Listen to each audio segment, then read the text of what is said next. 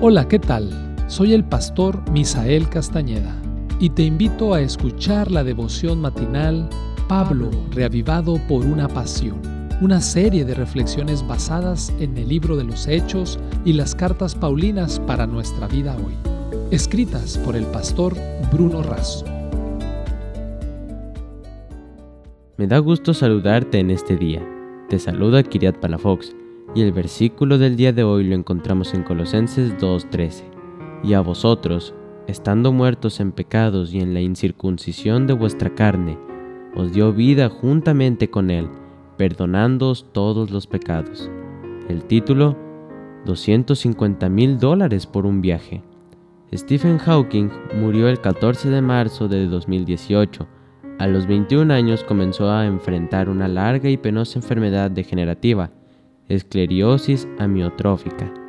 En principio solo le daban 3 años de vida, pero fueron 55 años más con un cuerpo cada vez más deteriorado por una mente cada vez más brillante. Se doctoró en física, fue astrofísico, cosmólogo y divulgador científico.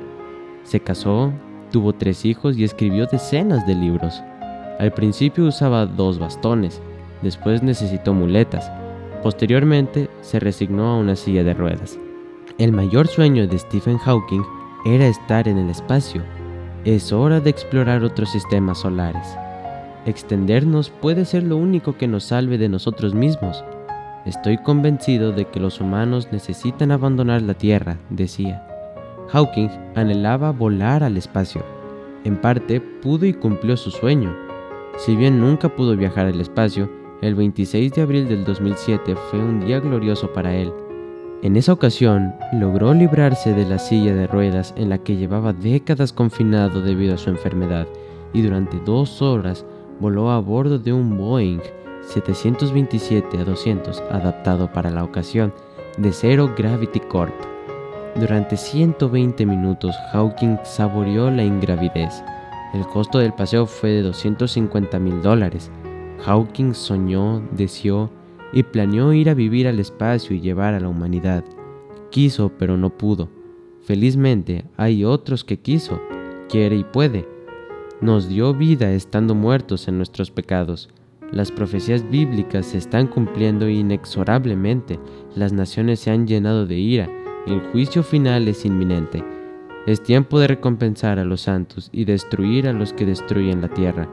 Cuando el Señor regrese, todos los tesoros del universo se abrirán ante los redimidos de Dios, libres de las cadenas de la mortalidad, se lanzan en incansable vuelo hacia los lejanos mundos, mundos a los cuales el espectáculo de las miserias humanas causaba estremecimientos de dolor y que entonaban cantos de alegría al tener noticia de un alma redimida. Soles y estrellas y sistemas planetarios que en el orden asignado circuyen el trono de la deidad.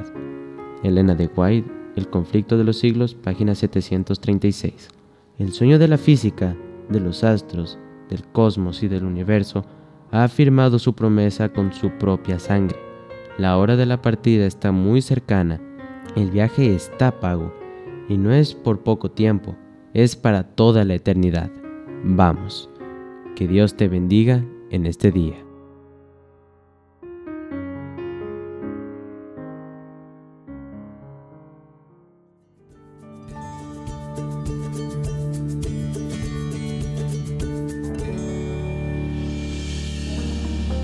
Esta fue una producción de la Iglesia Universitaria de Montemorelos en México. Te saluda el pastor Francisco Soto. Hasta la próxima.